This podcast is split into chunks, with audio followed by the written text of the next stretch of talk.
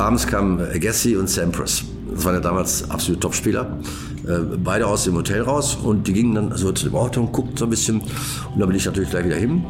Und dann habe ich gesagt, setz dich doch mal rein und so. Ja, why not? Okay. Dann habe ich sie gefragt, sie warten noch ein Taxi, sie wollten irgendwo in Hamburg zum Essen. Ich sage, sie brauchen kein Taxi. Hier ist der Schlüssel. Ja? Ja, komm, habe ich in das Auto kurz erklärt. Nimmst das Auto, fahren Sie mit dem Auto. Dann sind die tatsächlich mit dem Auto gefahren und dann sind die ganzen Pressejungs da hinterher mit Kameras und Fotoapparaten. Nächsten Tag überall äh, Samples und der Gassi mit unbekannten Roadster in Hamburg gesichtet und so. Ja, und so ging dann los. Unfassbar. Hier ist alte Schule, die goldene Ära des Automobils. Mein Name ist Carsten Arndt und heute geht es hier um Sportwagen. Genauer gesagt um Idee, Entwicklung, Design, Marketing, Finanzierung, Bau, Vertrieb und Service.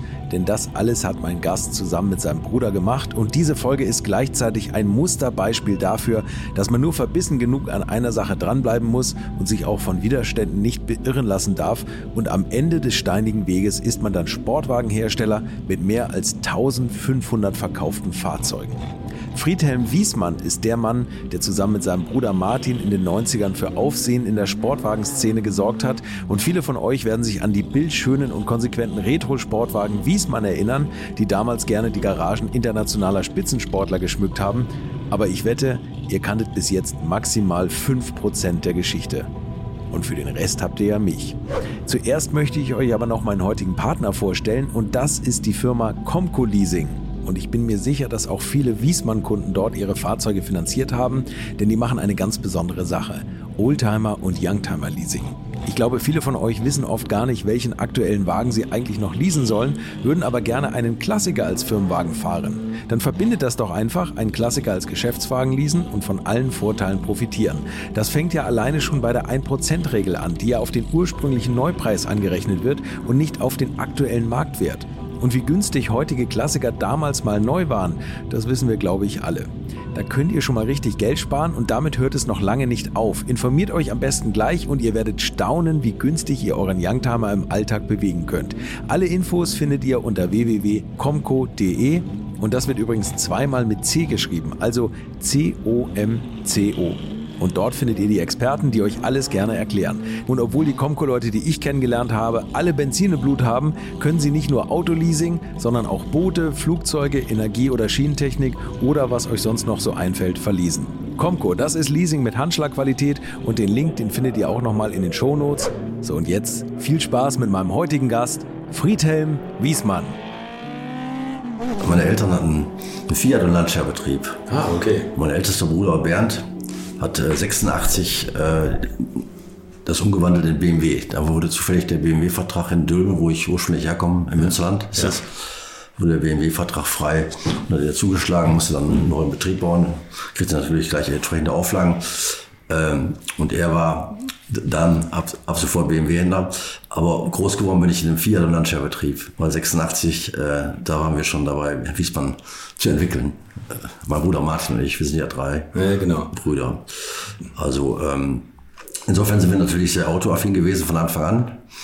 Äh, ich bin dann allerdings dann durch meine Heirat in die Textilbranche abgedriftet. Das heißt, mein damaliger Schwiegervater war sein Leben lang äh, Handelsvertreter für Kinderbekleidung. Oh, okay. Also der hat, äh, ist in ganz Deutschland, in der Schweiz und Österreich rumgefahren, so mit seiner S-Klasse hinten drin, die Stangen mit den Kollektionen und hat an die großen Verbände, an die Konzerne und auch an, an den Einzelhandel äh, Kinderbekleidung verkauft, die er dann in der Firma, wo er, wo er vermittelt hat, ähm, die Aufträge praktisch hinterlegt hat und dann wurden die irgendwo produziert.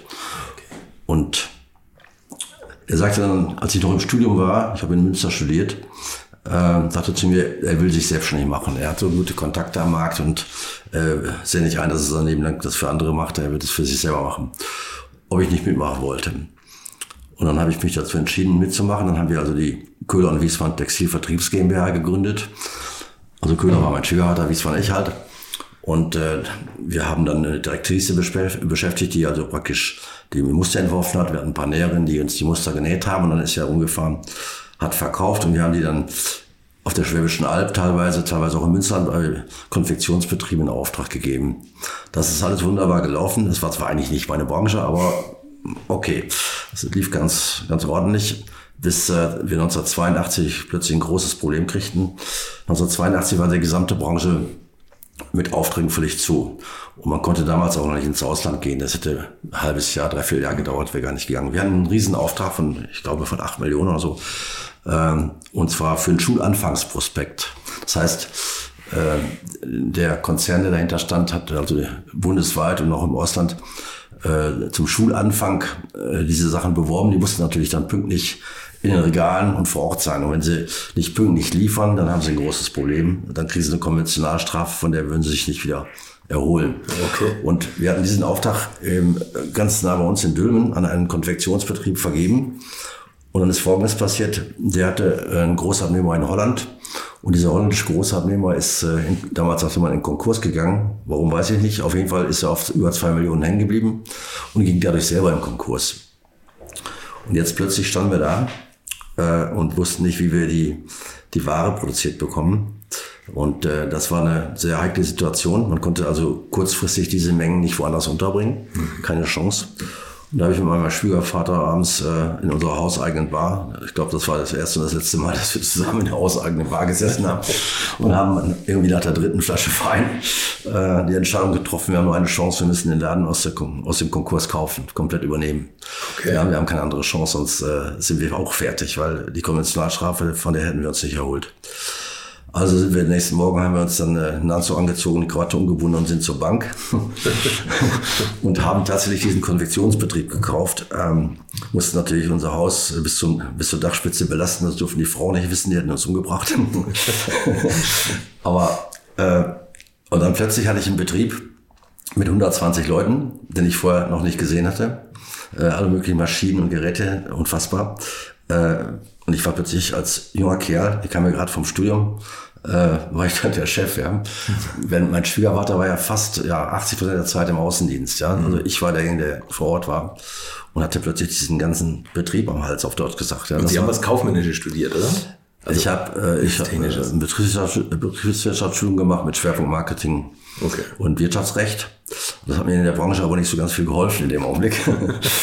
also äh, Sie müssen sich vorstellen, äh, da war eine Zuschneiderei, da war eine Näherei, äh, da waren die Versandabteilungen und ich musste mich da richtig reinarbeiten. Also das ging dann so los, dass ich ähm, gedacht habe, ich muss jetzt mal den ganzen Produktionsprozess erstmal studieren, wie das eigentlich hier abläuft. Und in der Zuschneiderei, da ging es ja los, da wurde auf einem riesen Tisch, der war so zwölf Meter lang, wurden dann die Stoffe ausgelegt auf so hohe Lagen, was weiß ich, je nachdem, welche Kommission gemacht wurde, 80, 100 Lagen. Und dann haben die die Schablonen da drauf gelegt und dann wurde am nächsten Morgen das alles ausgeschnitten und die Einzelteile wurden in die Näherei gegeben und die haben das dann zusammengenäht. Und dann habe ich mir das beguckt. Das war wie so ein Puzzle. Bin ich nachts bis zwei Uhr an dieser Lage da gestanden und habe mir überlegt, äh, wenn ich da einen Meter einspare oder so, ist das über das Jahr gesehen eine richtige Ersparnis. Ja. ja. Und dann habe ich mich da intensiv mit, mit beschäftigt und habe 1,30 Meter eingespart. Das wäre aufs Jahr gerechnet gewesen eine Ersparnis von 280.000 D-Mark damals. Ja, ja. So, äh, und dann äh, kam am nächsten Morgen der Zustandemeister, der also nichts anderes macht in den letzten 30 Jahren und hat dann fürchterlich getobt, welcher Idiot war dann hier an der, an der, an der Lage, wer hat das alles umgelegt, das kann aber wohl nicht wahr sein. Und dann habe ich ihn gebeten, mal in mein Büro zu kommen und habe ihm gesagt, passen Sie auf, jetzt haben Sie zwei Möglichkeiten. Jetzt prüfen Sie das nach, ob das alles passt, ja, ob ich da nichts falsch gemacht habe. Dann kann ich Ihnen sagen, wenn, ich, wenn die Lage jetzt so richtig liegt, dann äh, haben Sie uns durch Ihre Oberflächlichkeit einen Schaden von 280.000 pro Jahr eingebrockt. Und dann ist er natürlich äh, keine bleich geworden, ist rausgegangen, nach einer halben Stunde kam er wieder und musste zugeben, dass ich es richtig gemacht hatte. äh, und dann wurden wir aber nachher die besten Freunde. äh, und so habe ich mich durch die Abteilung durchgearbeitet. In der Näherei, habe alles äh, versucht zu optimieren, vor allen Dingen, was fürchterlich nervig war, die sind dauernd aufgestanden, haben irgendwo Materialien geholt, hier die Knöpfe, da die Reißverschlüsse. Ich habe dann äh, die ganzen Tagesaufträge sozusagen kommissioniert, habe das zum Arbeitsplatz hingebracht und viel Veränderungen waren, wie auch immer. Mhm. Äh, das hat wunderbar gelaufen. Wir haben also dann äh, das sehr gut in den Griff gekriegt und haben auch richtig gutes Geld damit verdient. Äh, dann bis 1985, äh, dann wurde der Importdruck immer größer in der Branche. Mhm. Also dann ging das plötzlich los mit zunächst mit der Türkei, Griechenland und so. äh, dass die Produkte aus, dem, aus diesen Ländern kamen und deutlich günstiger zu produzieren waren als in Deutschland. Mhm. Und es wurde mehr und mehr so, dass wir äh, nicht mehr die Vorderaufträge bekamen. Also Vorderaufträge waren die für die nächste Saison, hatte man Zeit, das alles zu produzieren. Das wurde dann ins Ausland vergeben von den großen Konzernen. Aber wenn die dann gesehen haben, der ein oder andere Artikel läuft gut, dann die Nachaufträge, die Sofortaufträge, die kriegten wir. Das heißt, wir hatten nochmal gar nichts zu tun und dann hatten wir ah, okay. in drei Schichten Tag und Nacht, ja. mussten kurzfristig liefern. Und wir wurden natürlich im Preis gedrückt, da ging es ja um Stellen hinterm Komma. Das hat uns fürchterlich genervt. Äh, und dann haben wir intern natürlich darüber diskutiert, wir müssen die Produktion früher oder später ins Ausland verlegen, sonst sind wir nicht mehr wettbewerbsfähig. Mhm. Die Branche wird in Deutschland auf Dauer nicht überleben. Mhm. So, dann habe ich mich damit intensiv auseinandergesetzt, ins Ausland zu gehen und äh, habe alle möglichen Businesspläne, alles Mögliche gemacht. Äh, und dann bin dann irgendwann zu meinem Schwiegervater gegangen und habe gesagt, pass auf, äh, wir gehen in die Türkei und da müssen wir allerdings leider 8,5 Millionen investieren, um dann die Produktion aufzubauen. Das ist im Augenblick der beste Standort für uns. Und dann hat er mir gesagt, und das war ausschlaggebend, ähm, pass mal auf, ich bin schon fast im Rentenalter, das mache ich in meinem Leben nicht mehr. Hm. Das mache ich nicht. Ja, wenn du das machen willst, dann mach das, aber ohne mich. Ich gehe dann in Rente und will mal Ruhe haben. Und dann habe ich entschieden, das mache ich dann auch nicht. Alleine mache ich das auch nicht. Ja. Weil er war der Textiler, ich nicht. Ja, ja, ja. ja und in der Situation haben wir dann gesagt, dann machen wir Folgendes. Wir lassen den Betrieb weiterlaufen. Der läuft ja nach wie vor noch gut, ist zwar hektisch alles, aber und wenn Leute gehen, aus welchen Gründen auch immer, werden sie nicht ersetzt. Wir bauen das natürlich im Laufe der Zeit ab und dann irgendwann machen wir Schluss. Wie viele Leute haben Sie da Spitze? Also 125, 130 okay. Leute. Schon richtig was Großes. Aber überwiegend natürlich äh, Frauen. Wir hatten, glaube ich, nur vier, fünf Männer. Das andere waren Frauen. Äh, da machen sie mal eine Weihnachtsfeier, dann wissen wir, was los ist. Aber toll. Also als Quotenbetrieb perfekt. Ne? Ja, super. als Quotenbetrieb perfekt, ja.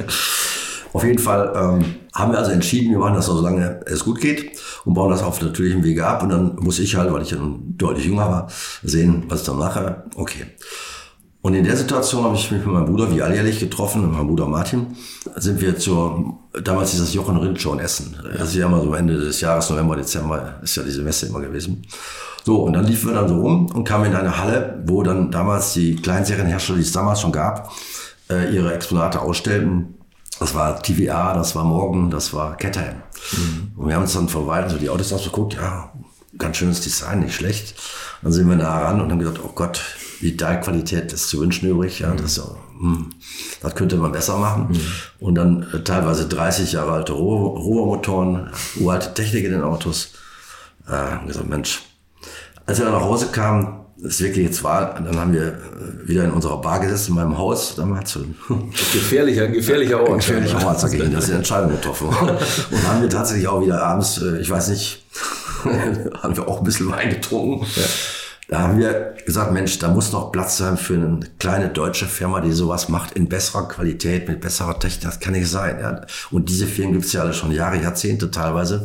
Äh, die haben das alle wirtschaftlich überlebt. Da muss noch Platz für einen deutschen Anbieter sein. Tatsächlich haben wir dann entschieden, wir machen unseren eigenen Sportwagen. Ja. Wir wussten natürlich nicht, was wir uns antun würden. ja, das richtige Wort antun. Das äh, war natürlich nicht abzusehen. Aber wir haben die Entscheidung getroffen wir waren jetzt nicht so naiv zu glauben, wir würden jetzt alles stehen und liegen lassen und würden mal eben Auto bauen und äh, damit äh, schnell Geld verdienen. Also so naiv waren wir nicht. Ja, aber der einzige Bruder, der wirklich was mit Autos zu tun hatte, der hat nicht mitgemacht. Der wusste schon, was passiert. Ne? Nee, der wusste das zu dem Zeitpunkt überhaupt nicht. Also okay. wir müssen wissen, mein Bruder Bernd ist ja mehr der Kaufmann gewesen, ja, ja? ja okay. also äh, in dem BMW-Betrieb. Ja. Äh, Bruder Martin ist der Ingenieur ja, der Tüffler. Ja. Und ich bin wiederum Kaufmann, aber auch mehr Vertriebsleiter, Marketing-Vertriebsleiter. Aber eigentlich ein gutes, gutes Dreieckgespann, ne? Ja. Genau. Aber der ist der Ingenieur in der Autobranche gewesen? Nein, überhaupt nicht. Auch nicht. Der hat in Wuppertal in einer Firma gearbeitet, die haben Pumpen, irgendwelche Pumpen hergestellt. Ja. schon mal Benzinpumpen. Äh, ja, das fand ich mal Benzinpumpen. Irgendwelche Pumpen, um irgendwelche Tunnel auszusaugen. Fragen Sie mich nicht. Äh, er sagte mir nur, also das will er Leben auch nicht machen. Er will aber auch nicht in die Autobranche und da für den Außenspiegel rechts zuständig sein. Ja, Macht auch keinen Spaß. Sondern wir machen jetzt unser eigenes Auto. Ja, aber dann haben wir uns natürlich überlegt, konzeptionell, wie könnte das denn aussehen? Ähm, dann haben wir uns äh, dazu entschieden, das muss ein zweisitziger Roadster sein. Mhm uns war klar, der wird in der Preisklasse sein nachher, ähm, wo wir eher Richtung Porsche gehen, sag ich mal. Äh, da kann jetzt auch keine billige Technik drin sein. Wir brauchen eine hochwertige Technik. Äh, damals kamen eigentlich nur drei in Frage. Das war Mercedes, BMW oder Audi. Äh, Audi war damals noch nicht ganz so weit. Wir haben uns dann für BMW entschieden. Erstmal aus Überzeugung, dass das damals die beste Technik für unser Vorhaben war. Zum Zweiten weil der andere Bruder ja BMW-Händler war. Mhm. Und uns war klar, über den können wir natürlich Teile beziehen, über den kriegen wir Attention, Informationen und, und, und. So, dann haben wir uns daran gemacht. Mein Bruder hat dann angefangen, einen, einen Stahlgitterrahmen zu entwerfen auf dem Papier, ja, zunächst einmal. Dann haben wir äh, uns Rohre gekauft, alles Mögliche, haben es in den Keller des Hauses meines Bruders geschleppt und dann hat er unten den Wagen angefangen zu basteln im Keller des Hauses. Gab es irgendeine äh, Literatur, wonach er sich orientiert hätte oder nee, sowas? Nee, das hat er schon, äh, also ich muss dazu sagen, wir haben ja gesagt, wir brauchen von BMW äh, nicht nur den Motor und das Getriebe, wir brauchen auch die Radaufhängung, äh, wir brauchen auch äh, die Lenkung und ein paar okay, mehr Teile. Okay, das war also, schon mal eine Vorgabe, ne? Ja, also habe ich ähm, Unfall BMW 323i gekauft und haben dann die ganzen Teile ausgebaut, die wir brauchen, haben die alle in den Keller geschleppt und haben um diese ganzen ausgelegten Teile sozusagen hat er den Rahmen konstruiert. Ja. Also so hat man damals in England auch Formel 1 Autos gebaut. Ja, ja, das war, ja gut, dann schon nicht mehr, aber früher, die 60er, 50er, 60er Jahre. Ja. Ähm, und so hat er den Rahmen darum gebaut und wir haben in unserer Euphorie also den Rahmen da unten gemacht. Ich war ja eigentlich nur der, der dafür zuständig war, erstmal alles zu finanzieren. Äh, das war schlimm genug hinterher und ähm, und dann alles zu beschaffen und mich alles zu kümmern. Also ich war ja nicht der Techniker, der den Rahmen konstruieren konnte, das war er. Ja.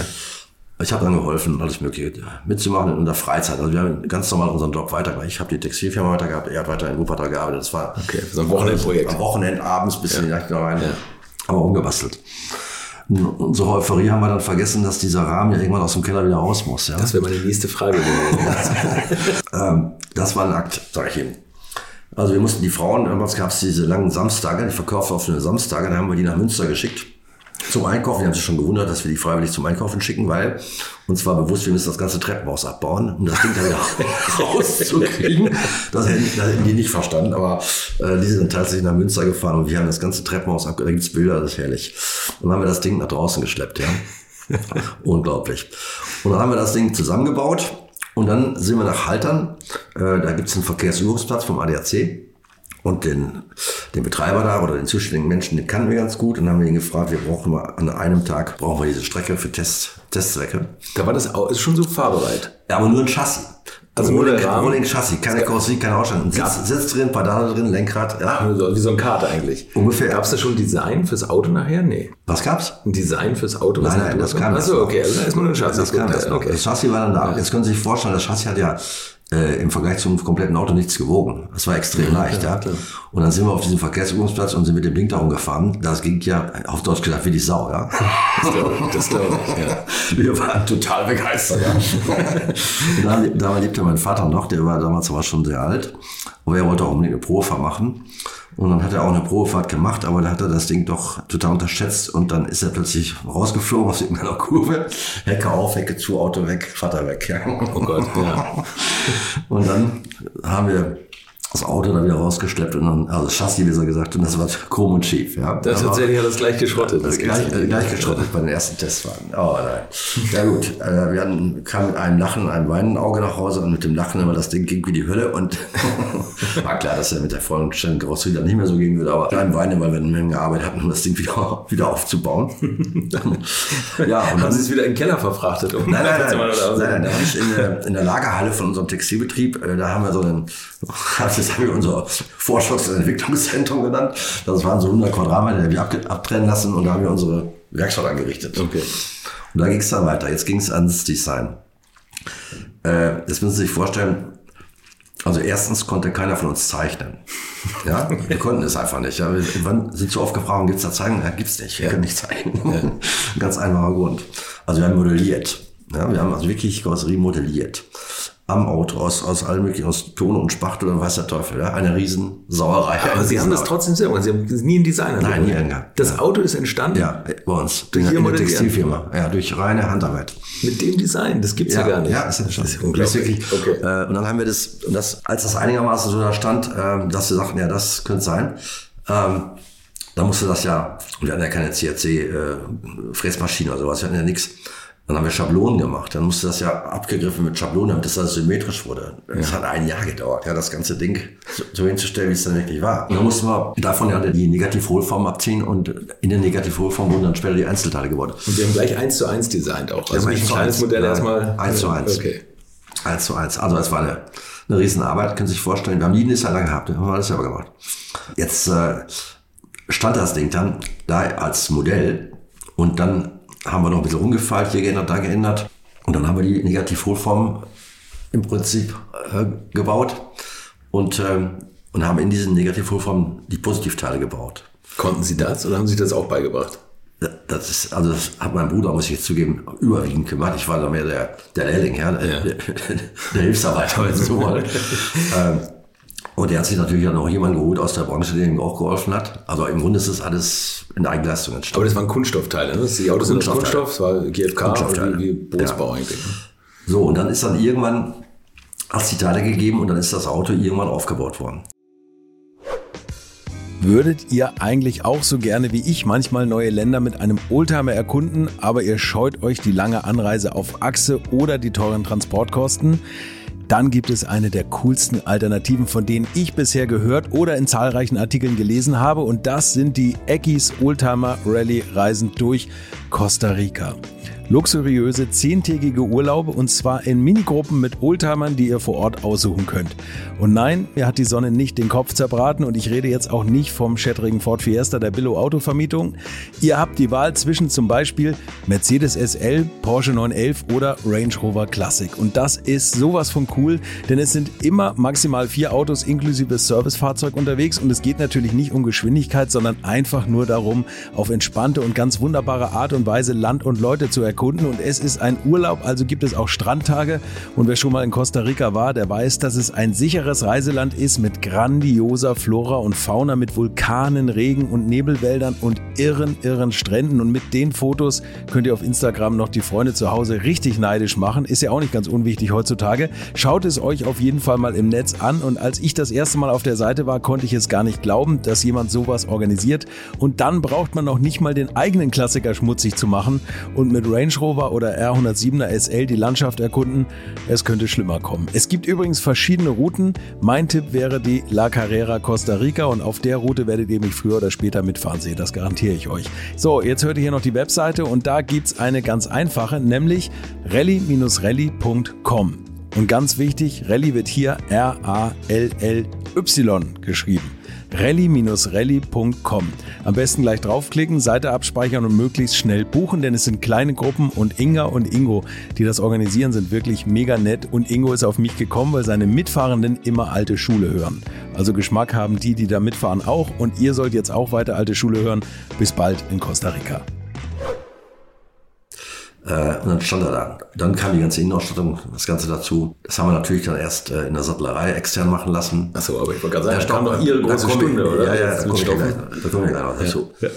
So, wir waren eigentlich guter Dinge. Sie müssen sich vorstellen, bis dahin hat das alles noch nicht so wahnsinnig viel Geld gekostet. Mein Bruder hatte, hatte kein, kein nennenswertes Geld, weil er hatte eine äh, Familie und äh, äh, hat auch entsprechend äh, gelebt. Und ich äh, hatte aber durch meine, meine Zeit schon früher während meines Studiums und nachher dann durch den Textilbetrieb sehr viel Geld verdient, also vergleichsweise viel Geld verdient. Und wir haben was ganz Cleveres gemacht im Nachhinein. Mein, mein Schwiegervater und ich, wir haben uns also, was ich eben schon sagte, darüber geärgert, dass wir immer mehr im Preis gedruckt wurden und äh, wir kriegten also für, wenn wir jetzt sagen wir mal 10.000 Teile geliefert haben, kriegten wir für so ein Kindersweatshirt äh, netto 11,95 zum Beispiel. Und es wird dann bei Karstadt oder so für 39,50 D-Mark ja, verkauft. Ja. Ja. Dann haben wir gesagt, wir lassen uns nicht länger von denen ärgern, wir wollen sowieso auf Dauer den Betrieb nicht aufrechterhalten. Wir machen jetzt folgendes, eine Halle, 1000 Quadratmeter. Zwischendurch haben wir eine Scheibe reingezogen, dann links Rundständer, Selbstbedienungsprinzip Aldi, rechts die Maschinen aufgebaut, mittwochs, nachmittags und samstags geöffnet, Da haben wir die Leute reingesetzt, die haben dann die Sachen dann produziert, die kamen dann praktisch für die Leute, für die, für die Kunden, die dann kamen, sah das so aus, die Ware noch, noch warm ist. Ja, ja. Konnte gläserne Manufaktur sozusagen, ne? Genau, Ja. genau, gläserne Manufaktur. Also ein Factory Outlet, das Ja, erste in ja. Deutschland, haben wir gemacht. Oh, okay. Ja, und dann haben wir nur mittwochs, nachmittags und samstags aufgemacht. Und so ein Sweatshirt, was, wo wir 11,95 netto, wohlgemerkt plus Steuer, äh, für kam, bekamen, die aber für 39,50 verkauft haben, haben wir dann für 25 Mark verkauft. An, direkt an den Mhm. Haben Sie, haben Sie. Karstadt zurückgeärgert? Wir haben, die haben es gar nicht gemerkt. Das hat gar, hat, also wir haben gedacht, wir verlieren jetzt einige. Die werden aus den äh, Lieferantenlisten bei einigen gestrichen, wäre uns jetzt auch egal. Wir sind nirgendwo gestrichen worden, das haben die gar nicht gemerkt. Also haben die gar nicht für möglich gehalten, wahrscheinlich, dass jetzt jemand äh, wagen würde, sowas zu machen. So, und das war eine Goldgrube, sag ich Ihnen. Äh, wenn ich mittwochs nachmittags um 14 Uhr dahin bin und habe die Tür aufgeschossen, da standen da draußen 100 Leute. Das ist unglaublich. Äh, dann haben haben ja ein tolles Einzugsgebiet in Dülmen und ich glaube außenrum. Ja, wir haben einmal natürlich Münsterland, Ja, Münsterland Stadt, aber auf der anderen Seite das Ruhrgebiet natürlich. Ja, genau. Da haben sich die, es waren ja überwiegend Frauen, die mit Kindern kamen, natürlich, wir haben nur Kinderbekleidung, war ein zweitgrößter deutscher Kinderbekleidungshersteller. Und äh, dann äh, haben die sich mit Bussen organisiert aus dem Ruhrgebiet. Ja. Das sind die ganze Busweiter sind die gekommen. Ich sage Ihnen, ich habe dann nur mittwochs nachmittags und samstags habe ich dann nur an der Kasse gestanden, habe geholfen einzupacken, zu kassieren und so weiter. Da habe ich gedacht, ey, wofür hast du eigentlich jahrelang studiert, wenn du mal so leicht Kohle verdienen kannst? Stellen Sie sich vor, Sie hätten einen Krebsstand gemacht, hätten Sie es viel früher noch leichter verdient. Ja, ja. wahrscheinlich. So, und jetzt ging es weiter. Jetzt, wie gesagt, ich habe das Ganze finanziert. Also sie hätten nicht zu einer Bank gehen können und hätten gefragt, wir wollen jetzt mal ein Auto, Auto bauen. Habt ja. ihr mal ein paar Millionen für uns? Haben wir nicht, ne? uns ja für verrückt gehalten. Ne? So, äh, bis dahin, wo wir eben ge- angekommen sind, ähm, hat das ja noch nicht so viel Geld gekostet. Das ging dann aber los, als es darum ging, dann die Typprüfung zu machen. Sie müssen sich vorstellen, das ist keine TÜV-Prüfung im üblichen Sinne, es ist eine Typprüfung. So. Äh, da ging es richtig los. Also Typprüfung heißt, es sind, äh, waren damals irgendwie 332 Punkte oder so, die erfüllt werden müssen. Ich will nur ein Beispiel nennen. Äh, wir haben natürlich den Sicherheit, die Sicherheitsgurte gekauft. Die hatten ja auch eine DIN-Norm und waren ja geprüft, das ist alles gut. Aber die müssen ja irgendwann am Auto befestigt sein. Am Chassis. Und das wurde jetzt geprüft durch den, ich glaube, damals TÜV, TÜV Bayern, glaube ich sogar. Da wurde das äh, Chassis dann auf so einen Schlitten gestellt und dann wurde eben Crashtest gemacht und damit bestimmten, dass so bestimmte Kräfte auf den Gurt einwirken, wurde so lange gemacht, bis das Ding ausreißt. Und, und er musste eine gewisse Last aushalten, keine Ahnung, wie hoch die war. Auf jeden Fall war das ein sehr, sehr aufwendiger Test. Allein dieser Test, einer von 32 Punkten, hat 80.000 Leber gekostet. ne? so, äh, natürlich war der viel, aber die war nicht so teuer. Aber äh, es ging dann richtig ins Geld. Ja. Schon haben Sie Effectual Outlet siebenmal die Woche geöffnet. Ne? nee, das muss man schon so machen. Das muss ja muss- äh, was Besonderes bleiben. Ja. Ja. So, dann habe ich irgendwann zu meinem Bruder gesagt, ich will dir mal eins sagen. Ähm, das kostet uns Millionen. Alles gut und schön. Wir brauchen irgendeine Idee. Äh, wir müssen irgendwas machen, womit wir auch Geld verdienen. Ja, äh, sonst wird das nicht funktionieren. Ja, aber was könnte das sein? Und dann war der Zufall, ich hatte damals meiner Frau, gerade bei meinem Bruder Bernd, so ein BMW 325, die kam ganz neu auf den Markt. Äh, E30 Cabrio, vielleicht erinnern Sie sich, Ja, das erste Cabrio von BMW. Habe ich so ein 325i Cabrio als der ersten bekommen für meine Frau. Und das war so im, im Januar, nasskaltes Wetter, so wie jetzt, so nur ein bisschen kälter. Und ähm, dann bin ich mal auf die Autobahn, die 43 nach Münster gefahren, bin mit dem Ding mal so 200 gefahren und da hatten sie turbinenartige Geräusche im Auto. Ja, das war damals so ein einlagiges Stoffverdeck mit einer Plastikscheibe. Das war irre laut. Da habe ich gedacht, Mensch, das kann doch nicht sein, so ein teures Auto. Und sie sollte das ganze Jahr das Auto fahren. Dafür brauchst du einen Hardtop. Ja? Ein Hardtop kennen Sie, ne? Ein festes Ja, klar, Verdeck. klar, ja. ja. Und dann bin ich zu meinem Bruder Bernd gefahren. Ich sage, ich brauche für das Ding einen Hardtop. Ich sage, Hardtop gibt's nicht. Hat BMW nicht. Dann habe ich recherchiert. Niemand hat einen Hardtop für so ein Auto. Da habe ich mir gedacht, Mensch, die bauen 26.000 Autos davon, dann bin ich nicht der einzige Depp, der einen Hardtop haben will. Da, da muss ein Markt für da sein. Wir machen für das Auto einen Hardtop. Nicht zu meinem Bruder Martin, der war nicht gerade begeistert von der Idee, aber ich konnte ihn davon überzeugen, dass es eine gute Idee war. Und haben wir für dieses, für dieses Auto äh, oder wollten wir einen Hardtop entwickeln, habe ich meiner Frau gesagt, ich muss dir das Auto wieder wegnehmen, wir brauchen das für Entwicklungszwecke für einen Hardtop. das Auto habe ich nicht gekriegt, also musste ich noch ein BMW Cabrio kaufen für die Entwicklungszwecke. äh, und dann haben wir einen Hardtop gemacht. Und äh, das sah dann so coupéförmig aus, wurde in Wagenfarbe lackiert, konnte der Kunde auch in Kontrast haben, wie auch immer. Konnte man das einfach anbringen? Da? Also gab es Ja, wir hatten, oder? äh, das haben wir alles selber entwickelt, das war nicht so, das war nicht so kompliziert. Äh, Wir haben uns an den Originalverschlüssen vorne am Verdeck orientiert und hinten haben wir so spezielle Einbauteile eingebaut, wo man das dann fixieren konnte und gleich den Kontakt schießen konnte zur heizbaren Heckscheibe.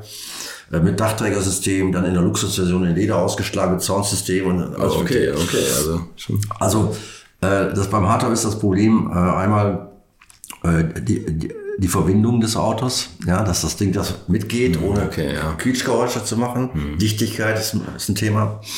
Äh, aber also es ist nicht ganz unkompliziert. Aber gut, wir haben es hingekriegt. Ja, dann habe ich gesagt, ein Hardtop, äh, ich will natürlich gerne an Endverbraucher verkaufen, aber ich bediene auch den Handel. Also haben wir damals Auto und Sport, Welt am Sonntag und so haben wir das beworben. Ich bin dann aber auch äh, in Deutschland rumgeguckt und habe Händler besucht, wichtige BMW-Händler besucht. Wir sind von Aufträgen erschlagen worden. Tatsächlich? Für das Auto? Erschlagen worden. Also wir waren eine ganz kleine Bude. Ja, nee, aber trotzdem ist ja interessant, dass Sie da so einen Markt entdeckt haben, den BMW gar nicht auf dem Schirm hatte. Ja, die haben ja Also- später eins gemacht, ja. Die haben später eins gemacht. Aber wir waren schneller. Und äh, dann hatten wir einen Betrieb angemietet in der Nähe von Dülmen. Das, das Ding hatte 400 Quadratmeter oder was, ja. Äh, die- wir haben gesagt, hier machen wir jetzt die Hardtops. Und das ist dann so eingeschlagen, dass wir nach einem halben Jahr nicht mehr wussten, nicht mal einen aus, wie wir da jetzt weiterkommen sollen. Also platzmäßig. Ne? Das waren ja alles lackierte Teile, weil empfindlich. Ja? Die können sich ja nicht stapeln. Ne? Also wir sind dann mit Mühe und Not aus dem Mietvertrag wieder rausgekommen und haben dann den ersten Betrieb gebaut. Ja? Da habe ich Grundstück gekauft von 8500 Quadratmetern und haben die erste Produktionshalle gebaut. Und dann haben wir das erweitert. Wir haben gesagt, was bei BMW funktioniert, funktioniert auch woanders. Dann haben wir 13 verschiedene Hardtops gemacht, ja. Für, für Jaguar, für Audi, für Mercedes E-Klasse damals, für Volvo, für Fiat, für Alfa Romeo und so weiter. 13 verschiedene. Da waren wir also ein, ein reiner Hardtop-Hersteller. Und haben im Windschatten von diesen Geschäfts, Geschäften, die wir hatten, also Textil lief immer noch, also der Produktionsbetrieb, lief übrigens noch neun Jahre parallel. Neun Okay, Jahre. okay. Damit hatte ich nicht gerechnet. Ich habe gesagt maximal fünf, aber neun Jahre. Das war eine harte Zeit. Also Produktion lief noch, Factory Audit war eine Goldgrube und wir hatten jetzt den Verkauf von Hardtops, was ein super Geschäft war. Und daraus haben wir dann nach und nach die Finanzierung aufgebracht, um das Auto zu finanzieren. Deswegen hat das so lange gedauert, nicht weil wir das nicht schnell entwickeln können. Wir brauchen das Geld. Ja, ja. Also wir reden über Ende der 80er ungefähr. 88 Wir reden von 85 bis, ähm, bis äh, 87 haben wir dann den ersten Prototyp, auf, Prototyp aus der Messe in Essen ausgestellt. Das ist auch eine lustige Geschichte. Und äh, endgültig, endgültig ist das Auto, das erste Auto ausgeliefert von 93. 93. Das ja, war es, was lange währt. ich kann Ihnen sagen, äh, wenn Sie das betriebswirtschaftlich mal alles nachrechnen, haben, das habe ich gemacht, äh, da hat uns der ganze Spaß. Der erste Wiesmann, Wiesmann Roadster mit allen dran ungefähr sieben Millionen D-Mark gekostet. Ja. Sieben Millionen, um Ja. aus so einer Schnapsidee, die im Keller zusammengebrutzelt wurde, Ja. ein richtiges Auto zu machen. Also äh, natürlich hätten wir die Zeit, die wir dort reingesteckt haben in unseren Leuten, aber natürlich eine, gan- eine ganze Reihe Leute nachher damit beschäftigt, äh, wenn sie die anders verkauft hätten. Ja, so habe ich natürlich gerechnet. Ja, aber ich muss die Leute ja bezahlen. Ja, Mhm. Ja, klar, klar. So. Und da können Sie sich vorstellen, die haben wir ja nicht mal eben in den Wege liegen. Ja? Nee. Deswegen hat das so Jahre gedauert. Was haben Ihre Frauen dazu gesagt? War- Fanden Ja. die Idee gut? Das oder? fand meine Frau gar nicht mehr gut. Ich musste morgens um sechs in den ersten Betrieb, weil wir hatten ja überwiegend, habe ich schon gesagt, Frauen beschäftigt. Die wollen gerne um mittags Schluss machen, Ja. weil sie Kinder aus der Schule kamen. Ja. Das kam mir einerseits entgegen, andererseits war es natürlich ein stressiger Job, weil ich bin morgens um 6 Uhr in, die, in den Konfektionsbetrieb gefahren, bin dann nachmittags um 2, 3 Uhr in den Wiesbaden-Betrieb gefahren und kam selten abends vor 9, 10 wieder nach Hause. Ja. Aber das, das äh, möchte mal jemand hören, ob das noch jemand hat, der morgens Kinderklamotten macht und nachmittags Autos. Ja, also ganz viele, ein ganz Job, viele von diesen Verrückten wird es nicht geben. gutes Berufsmodell eigentlich. Aber gut, da war ich natürlich auch noch jünger, da konnte man das alles noch aushalten. Aber heute will ich das nicht mehr schaffen. Aber äh, da haben wir wirklich äh, sieben Tage die Woche keinen Urlaub und nichts, weil am Wochenende, äh, später ging das ja los mit den Präsentationen, mit den Messen und diese ganzen Geschichten waren ja immer am Wochenende. Wie alt waren Sie da, wenn ich fragen darf, so ungefähr? Ja, ich bin, äh, wir reden jetzt von den äh, Mitte 80er? 31 bis, bis, äh, bis 93 war ich äh, 39. Ja, okay, also gut. Da ist man noch. Da konnte man das noch, noch machen, aber meine Frau hat dann nicht mehr mitgespielt. Also daran ist auch meine Ehe letztendlich zerbrochen, weil sie hatte, sich, hatte eine ganz andere Vorstellung von ihrem Leben. Wir hatten ja, wie ich eben schon sage, gutes Geld verdient und ich hätte mich eigentlich auch zur Ruhe setzen können im Verkauf des Textilbetriebes. Wir haben da ja die ganze Maschine alles nachher nach Polen verkauft und so. Also ich hätte nicht mehr arbeiten müssen, hätte auf dem bürgerlichen Niveau auch mein Leben so bestreiten können. Äh, und dann mache ich sowas, ja. ähm, das hat sie nicht verstanden. So, ähm, aber mich hatte der Ehrgeiz gepackt. Wir hatten das jetzt angefangen, also schon sehr viel Geld äh, investiert und jetzt ziehen wir das durch. Ja, und dann 93, also ich habe dann 89 auf der Messe in Essen wiederum, habe ich zwölf Autos verkauft, auf der Basis doch eines mehr oder weniger Prototyps. Aber da war noch keine Produktion fertig. sagte, Sie waren da sagte mein Bruder, also die habe ich ja dann gefragt, wann werden wir denn die Autos liefern können. Das war im November, Dezember 89. Und er meinte dann so, Frühjahr 91. Und so habe ich die verkauft. Zwei Jahre. In Wirklichkeit haben wir dann noch zwei Jahre länger gebraucht. Und von den zwölf blieb ein einziger Kunde über. Der tatsächlich, die anderen sind zurückgetreten. Die anderen sind zurückgetreten. Weil die haben das halt nicht mehr ernst genommen. Ja, dann fing man dann von Null an. Ja, auf jeden Fall Äh, dann müssen Sie sich vorstellen, war irgendwann das Auto fertig und jetzt geht's ja eigentlich erst richtig los. Weil Sie müssen das ja irgendwie vermarkten. Sie haben ein absolutes No-Name-Produkt. ja. Mhm. Äh, Sie haben aber nicht die Mittel, um äh, klassische Werbemaßnahmen zu machen, ja, mit so einem Auto. Ja, wo wollen Sie da anfangen? Das ist ja nicht regional damit getan. Da müssen Sie bundesweit machen, irgendwann national, international. Äh, haben überhaupt kein Geld dafür. Das ist ja unmöglich. So, da habe ich mir überlegt, wie kriege ich das Ding jetzt unter die Leute? Wie kriege ich das in die Medien? Äh, die Medien, so zum Beispiel Auto und Sport, hat man natürlich Kontakte, die haben ja abgewunken. Das ist auch schon wieder so Spinner, die irgendwas machen. Die sind in einem Jahr sowieso wieder weg, ja. Äh, kann man alles vergessen. Und habe ich lange überlegt, verdammt nochmal, wie kriegst du das Ding jetzt in die Medien? Wie kriege ich das richtige, das richtige Publikum das Auto? Ja, und dann fiel mir ein, zu der damaligen Zeit, 93, 94 in den Jahren, war Tennis natürlich in Deutschland äh, total Boris populär so, mit ne? Boris. Becker, Steffi Ja, Graf, Graf. äh, Michael Stich und so weiter. Äh, und das ist jetzt komisch, jetzt sind wir in Hamburg, aber hier Hamburg-Rotenbaum äh, war in dem Jahr dieses Turnier von den Herren, Rotenbaumturnier, ja. Rotenbaum-Turnier und das war, damals, das war das ja noch eine richtige Aktion. Ja? Da waren ja die Weltklasse-Spieler alle da. Alle. So, da habe ich gedacht, wie komme ich da jetzt hin? Ein Bekannter von mir äh, arbeitet für den Deutschen Tennisbund und den habe ich angerufen und der hat es tatsächlich geschafft, in dieses ähm, Interconti war das, an der Außenalster, oder Innenalster. Da hatte der Deutsche Tennisbund das ganze Hotel gemietet, nur für die Spieler, für die Betreuer, für die VIPs, für die Presse, was weiß ich, aber nicht für externe sonstige. Okay. Aber er hat irgendwie geschafft, äh, mir ein Zimmer zu besorgen. Ich, als was ich da, ob ich Balljunge war oder was, ich weiß nicht, aber als irgendwas. So, jetzt war es lustig, jetzt komme ich mit meinem nagelneuen Roadster da angefahren. Fährt man dann so vor, Fünf-Sterne-Haus und dann äh, steht man da kurz, dann kommt der nette Portier, nimmt dann das Gepäck ab, nimmt den Schlüssel ab und dann fährt das Auto in die Tiefgarage. Und Tiefgarage wollte ich natürlich gar nicht, weil das bringt nicht viel. Aber an dem Hotel waren vier so Stellplätze, die waren markiert für Taxen oder kurzfristig für Anlieferung, auch für B&N-Laden zum kurzfristigen Parken. Da habe ich mir gedacht, ich brauche den ersten Startplatz da jetzt für die ganze Zeit. Das, denn das, den brauche ich jetzt unbedingt. Ja, da muss er stehen. Dann fallen alle drüber her. Und ich, dann habe ich diesen Portier, auf, diesen Chefportier auf einen Kaffee eingeladen. Dann saßen wir so, wie wir jetzt hier sitzen. Und dann habe ich ihm gesagt, passen Sie mal auf, ich habe eine, ähm, eine Weltneuheit hier. Und da, da kommt Fernsehen, da kommt Presse, das alles wird hier sein. Da wird der Teufel los sein, weil das Auto wird erstmalig öffentlich, stimmt ja nicht ganz, aber präsen- präsentiert. Und jetzt müssen Sie sich vorstellen, da profitiert Ihr Hotel auch riesig davor. Das steht ja direkt da unter dem Namen Ihres Hotels und so. Äh, Sie müssten mir jetzt diesen ersten Startplatz geben. Ja, den brauche ich jetzt zum Ausstellen. Hat er mich so angeguckt. Und dann habe ich eins gemacht, habe gesagt, entweder kriegst du jetzt eine Ohrpfeife oder oder der, der macht's, habe ich unter dem Tisch mein Portemonnaie geleert. und habe ich 280 D-Mark unten durch, alles was ich im Portemonnaie hatte, unten durchgeschoben. Ich denke, entweder haut er mir jetzt eine runter. Aber zum Glück sagte er, hm, denken wir mal drüber nach. Vielleicht geht's doch irgendwie. und das ist später mit Sat 1 im Fing eine Sendung ist das nachgedreht worden. Das war noch derselbe Portier, ich sag's Ihnen. Und dann, dann haben wir das so nachgedreht, die Story. Und dann sagte er nur, aber bitte erwähnen Sie die 280 Mark. Heute wird's erwähnt. Das war lustig. Auf jeden Fall stand da das Auto, dann stand da eine halbe Stunde später stand da ein Schild reserviert für mit meinem Kennzeichen. Dieser Platz, das war unglaublich, unbezahlbar. Also diese 280 Euro war die beste Investition meines Lebens, weil das Auto stand da, müssen Sie sich vorstellen, die kannte kein Mensch, aber der stand da natürlich ein ganz neuer Wiesbaden Roadster. Äh, und dann gingen da ja die ganzen Tennisspieler ein und aus, ja. Äh, äh, alle blieben äh, an, den, an dem Auto hängen. Äh, und ich war natürlich zufällig immer anwesend, auch klar. Ne? Und bin in allen ins Gespräch gekommen. Ich könnte jetzt schon lange erzählen, ich kürze mal ab. Abends kamen Agassi und Sampras. Das waren ja damals absolute Topspieler. Äh, beide aus dem Hotel raus und die gingen dann so zu dem Auto und guckten so ein bisschen. Und dann bin ich natürlich gleich wieder hin. Und dann habe ich gesagt, setz dich doch mal rein und so. Ja, why not? Okay. Dann habe ich sie gefragt. Sie waren noch ein Taxi, sie wollten irgendwo in, Hamburg zum Essen. Ich sage, sie brauchen kein Taxi. Hier ist der Schlüssel. Ne? Und sag, wie? Ja, komm, habe ich ihnen das Auto kurz erklärt. Nimmst das Auto, fahren Sie mit dem Auto. Dann sind die tatsächlich mit dem Auto gefahren und dann sind die ganzen Pressejungs da hinterher. Mit ist das geil. und Foto.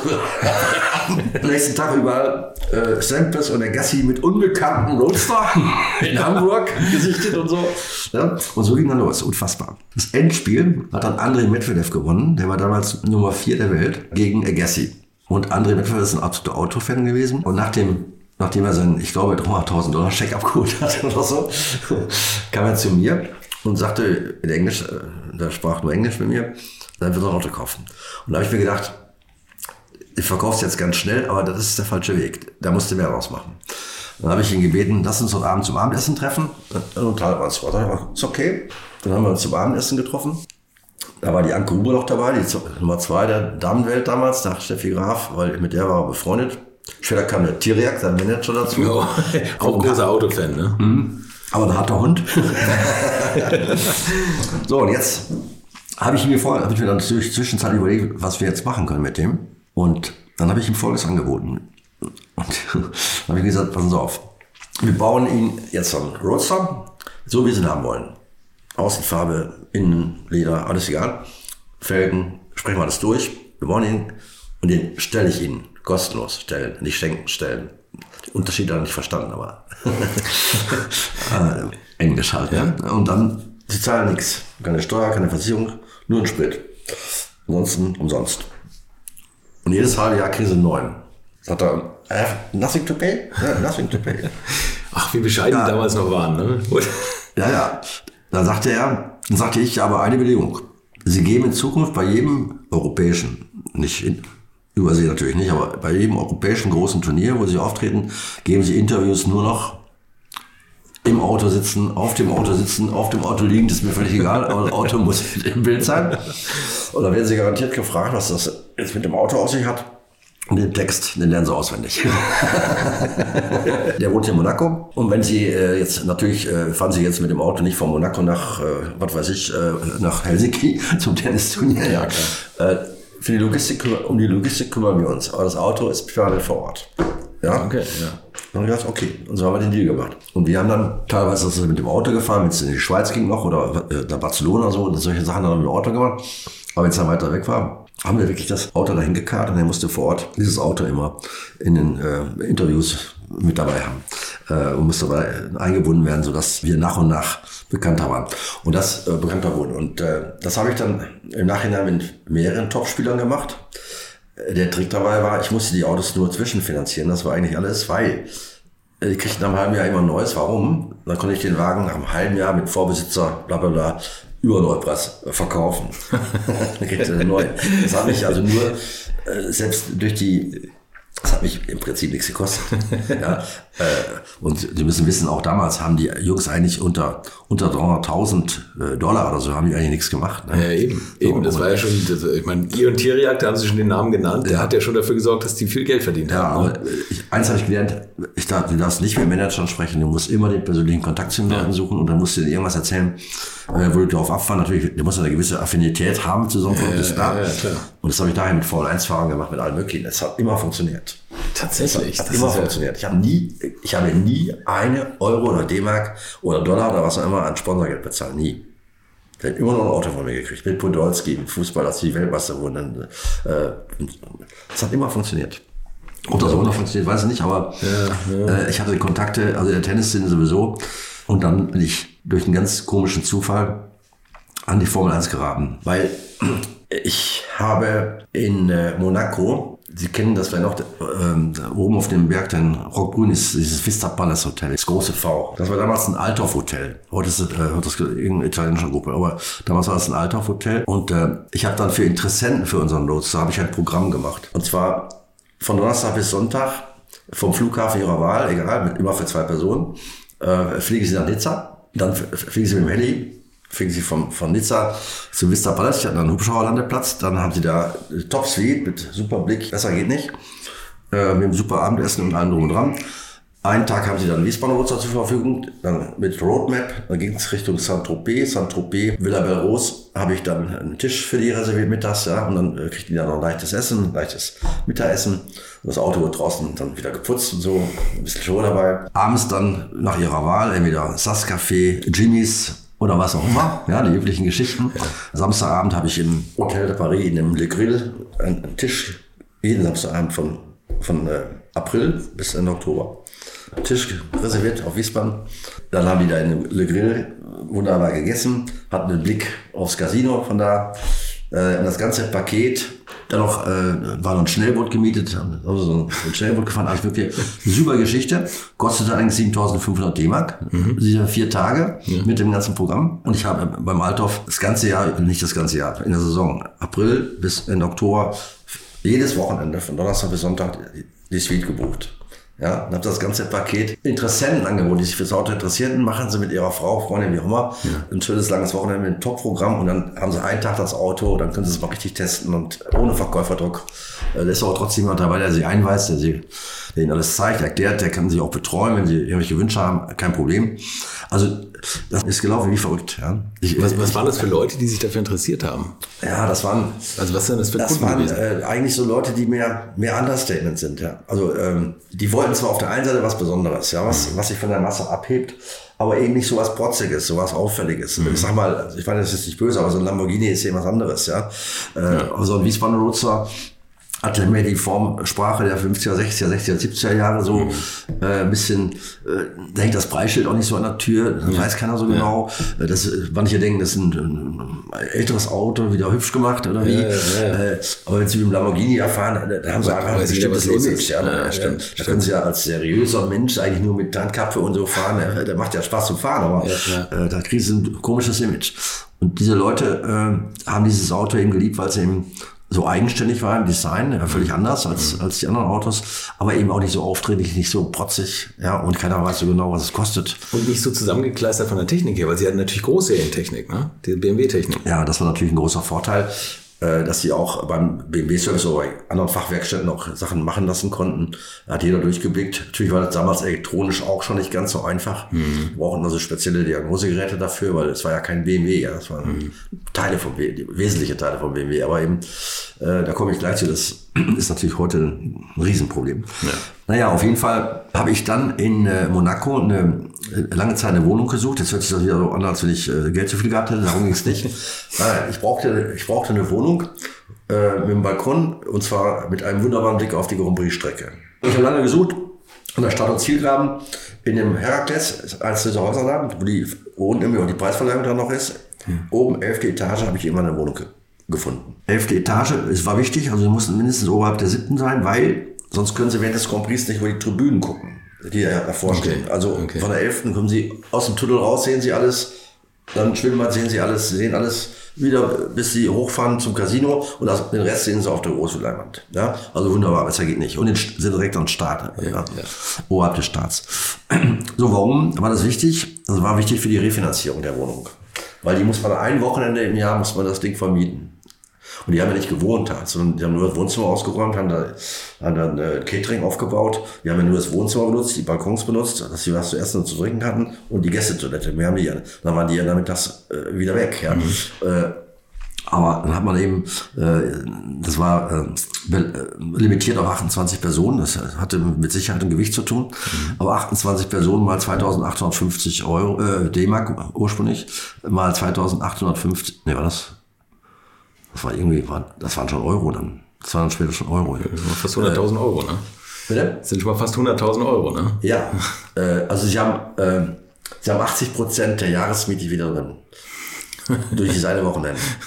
Ja, von daher ließ das rechnen. Ne? So, das war natürlich, dann war die Wohnung extrem günstig. Ja, zwar für, schon damals, als ich sie gemietet habe, hat die, es war dann noch ursprünglich D-Mark, 5.500 D-Mark kalt gekostet. Ja, was für eine 110 Quadratmeter Wohnung.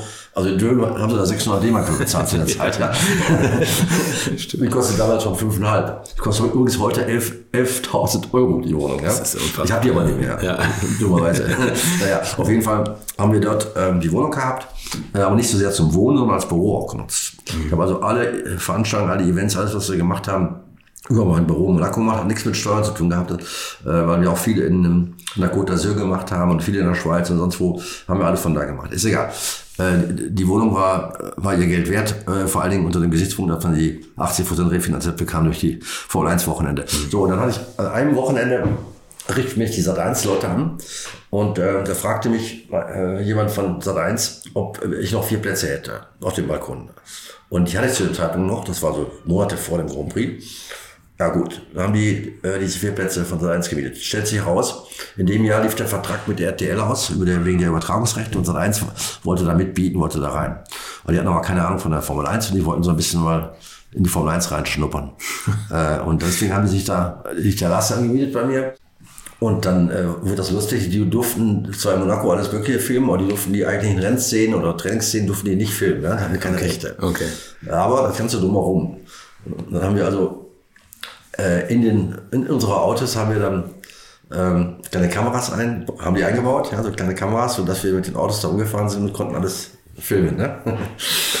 ähm, und dann kamen wir so ins Gespräch, dann haben die mir erzählt, worum es eigentlich geht und ob ich dann irgendwie denen ein Formel-1-Team empfehlen könnte, wo man vielleicht mal mitreden könnte, um so ein bisschen mehr Insider-Informationen und so weiter zu kriegen. Und dann habe ich ihnen gesagt, ja, also ich denke aus der Formel 1, äh, das, das einzige Team, wo man wirklich, äh, was sehr bodenständig ist, wo man wirklich noch mitreden kann, ist der, ist der Peter Sauber. Ja, damals vom Sauber, mhm. Formel 1 Team. Mhm. Also der ist ein sehr bodenständiger Mensch den, den sollen sie mal kontakten. Der wird sicherlich äh, nichts dagegen haben, mal ein Gespräch mit ihm zu führen. Und dann haben die den, den, angerufen und tatsächlich hatten die am nächsten Morgen einen Termin mit Peter Sauber im Fahrerlager äh, und mit dem äh, Teammanager Bert Zehnder. Ja, ich weiß nicht, ob Sie den kennen, den mhm. Bert Zehnder. So, auf jeden Fall. Äh, und dann habe ich zu denen gesagt, dann nehmen Sie mich mal mit. Ja, da möchte ich mal dabei sein. Ja gut, kommen Sie mit. Ich habe gesagt, wer weiß, was dabei rauskommt. Ja, ja, genau. Ja. So, und dann haben wir da gesprochen hin und her und ähm, und dann irgendwann fiel mir wieder der Groschen. Und dann, damals war Red Bull hatte ja noch kein eigenes Team, war der Hauptsponsor vom Sauber mhm. damals. Dann habe ich gesagt, ich mache Ihnen folgenden Vorschlag. Wir bauen einen Wiesbadener Roadster komplett in den Farben wie das Formel 1 Auto. In Red Bull Farben genauso. Eins zu eins. Jetzt stelle ich Ihnen stellen. Als Promotion Auto. Ja, und da können Sie dann, ähm, ihr, Ihre Fahrer müssen mal vor Ort ein bisschen Promotion machen. Und äh, sagt der Peter Sauer zu mir, wie, kostet nix? Nee, sagt, kostet nix. Kostet nichts. Aber nur bei jedem europäischen Grand Prix, sage ich. Äh, nicht übersehen, das wird zu aufwendig. Ja. Aber was das aber nichts kostet, habe ich nichts dagegen. ja. Da haben wir, haben wir eine MF3 gebaut in den Originalfarben des Formel 1 Autos damals. Das hat, dann mussten wir die Genehmigung von Red Bull haben noch dafür. Die haben gesagt, ja, aber wir möchten, dass die ganzen Teile in die Schweiz zu dem und dem Lackierer geliefert werden, weil wir wollen dann den Originallack wie die Formel 1 auch genau so haben, wenn schon, denn schon. Mhm. Da haben wir das ganze Zeug, die haben das umsonst für uns noch lackiert, das ganze Auto, sehr aufwendig gemacht. Und dann hieß es, dann müssen Sie das Auto äh, zur neuen Saison, da haben die ja immer im Februar äh, die Testfahrten in Barcelona, dann bringen Sie das nach Barcelona zu den Drehaufnahmen. Sat 1 kommt dann auch dahin. Und dann machen wir mit Alesi damals und Dines waren damals die Stammfahrer. Jean Alesi und Pedro Dines. Da machen wir da in den, Bergen, in der Nähe von der Strecke, machen wir schöne Aufnahmen mit dem Auto und den lässt Sat 1 als Stimmungsauf, äh, wie soll ich sagen, als Einführung in die Formel 1 Welt und so, äh, lässt sie diesen Film dann mal laufen, mit den, die ja driften und fahren und so. Ich möchte euch noch meinen Partner dieser Folge vorstellen und das ist die Firma Kali. Und die machen etwas, wovon ich lange geträumt habe, nämlich immer, wenn ich mal wieder große Rechnungen für kleine Arbeiten am Auto präsentiert bekommen habe.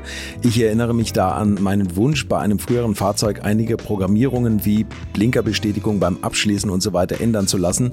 Ich bin fast hinübergekippt bei den Preisvorstellungen des Händlers. Fehlercodes sind auch so eine Sache, wo man vielleicht gerne mal selbst draufschauen würde und nicht zuletzt werden über immer mehr Sensoren am Auto immer immer mehr Daten erfasst und dafür gefühlt immer weniger Infos an den Fahrer weitergegeben. Auch unfair. Oder habt ihr noch ein Ölthermometer oder das Manometer für Öldruck im Armaturenbrett?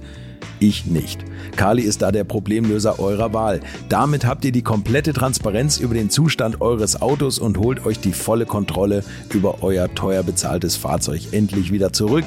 Als täglicher Begleiter liefert Kali euch die Fehlerdiagnose in Herstellerqualität, Auslesen und Löschen von Fehlercodes, Auslesen und Aufzeichnen von Motor-Live-Daten, sogar mit Referenzwerten zum besseren Verständnis, Freischalten von versteckten Funktionen, bei denen man auch manchmal staunt, was das eigene Auto eigentlich alles kann. Ihr benötigt nur einen Wagen mit OBD2-Stecker und die Funktionen von Kali variieren je nach Hersteller. Aber wenn man mal in die Liste schaut, dann findet ihr alle üblichen Verdächtigen wie natürlich BMW, Mercedes, Porsche, Toyota, Volvo, Land Rover, Opel, Peugeot, Skoda, VW, Mini und viele, viele Marken mehr.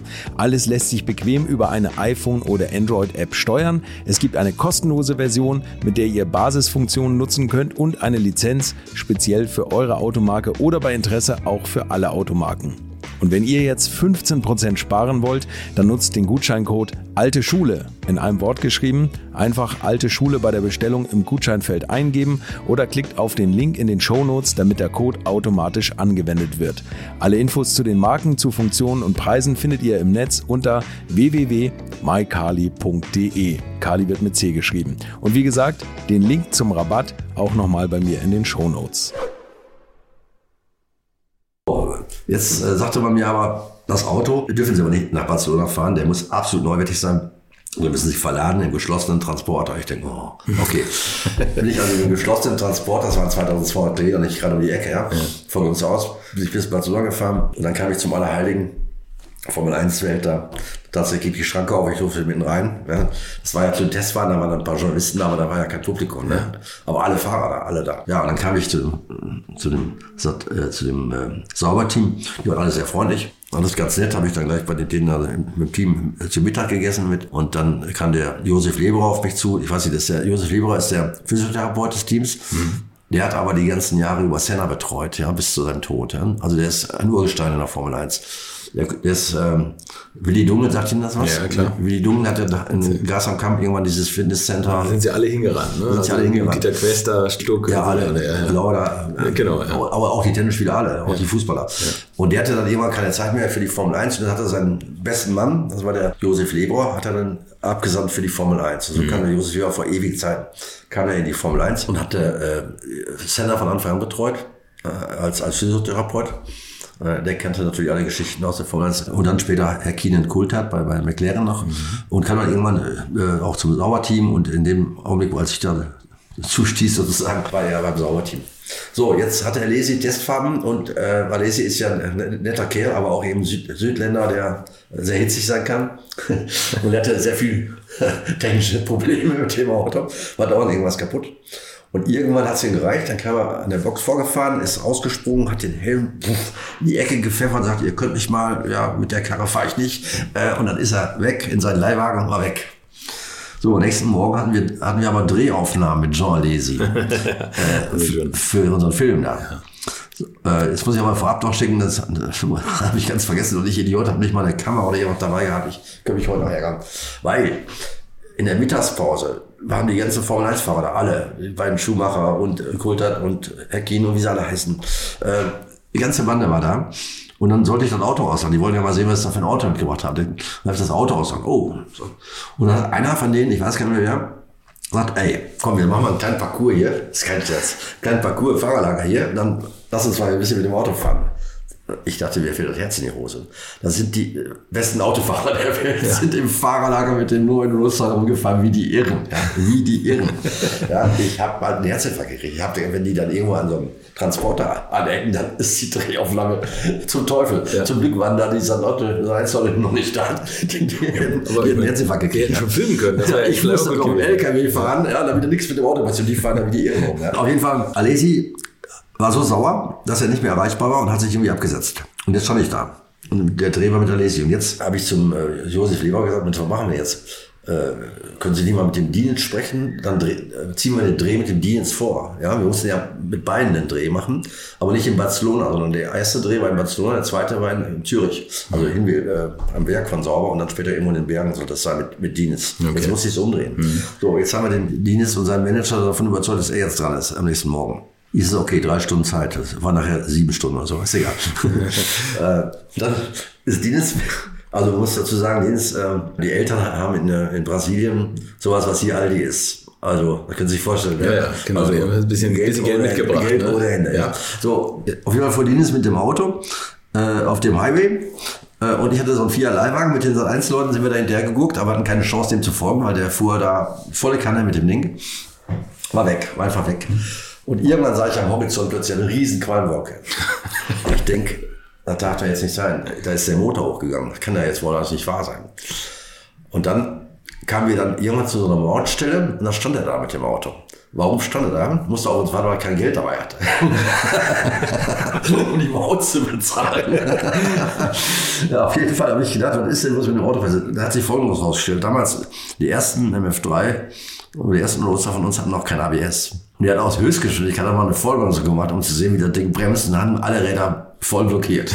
Und dann, deswegen, die Quali, die Reifen waren schon für die tolle, bevor wir eigentlich angefangen haben. Ja, ja, dann haben wir die Drehaufnahme gemacht, super, super äh, Geschichte.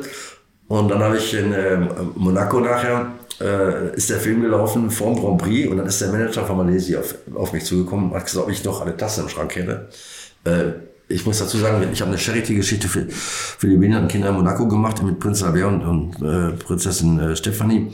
Das war eine Riesenaktion, da könnte ich alleine eine Stunde so erzählen, aber überall waren wir plakatiert in Monaco, überall. Aber überall mit Dienitz in dem, in dem Roadster. Ja. Äh, Dienitz, ja. Und da kam äh, auch der Film, war nur mit Dienitz. Die hatte ja nichts. So, und äh, kein Material.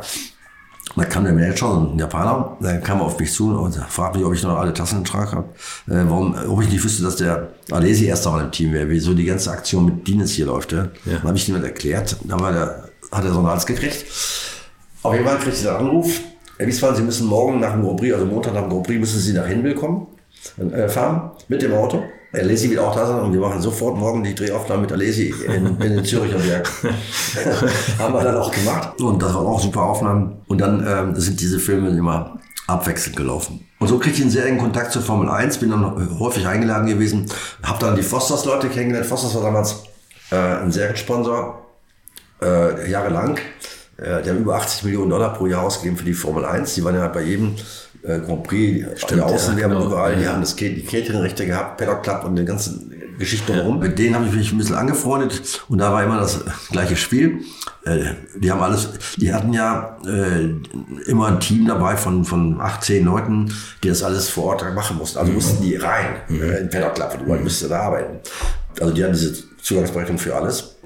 Und äh, ich musste immer ein Auto leihen, damit sie mal ein bisschen fahren konnten. Und da fand ich immer den Pass. Ja. Kann man so überall rein. Wenn die irgendwie mal da rein ins Fahrerlager mussten, um äh, irgendwie, ich sage es mal banal, um eine Kiste mit Bierdeckeln zu liefern oder irgendwas. Ich sage, ich war im Rotzahl, ja, ins Fahrerlager. Ne? Also der Rotzahl war immer im Fahrerlager, im, beim Paddock und so. Immer bekannt. So dass so dem Eccleston aufgefallen ist Irgendwas stimmt da nicht.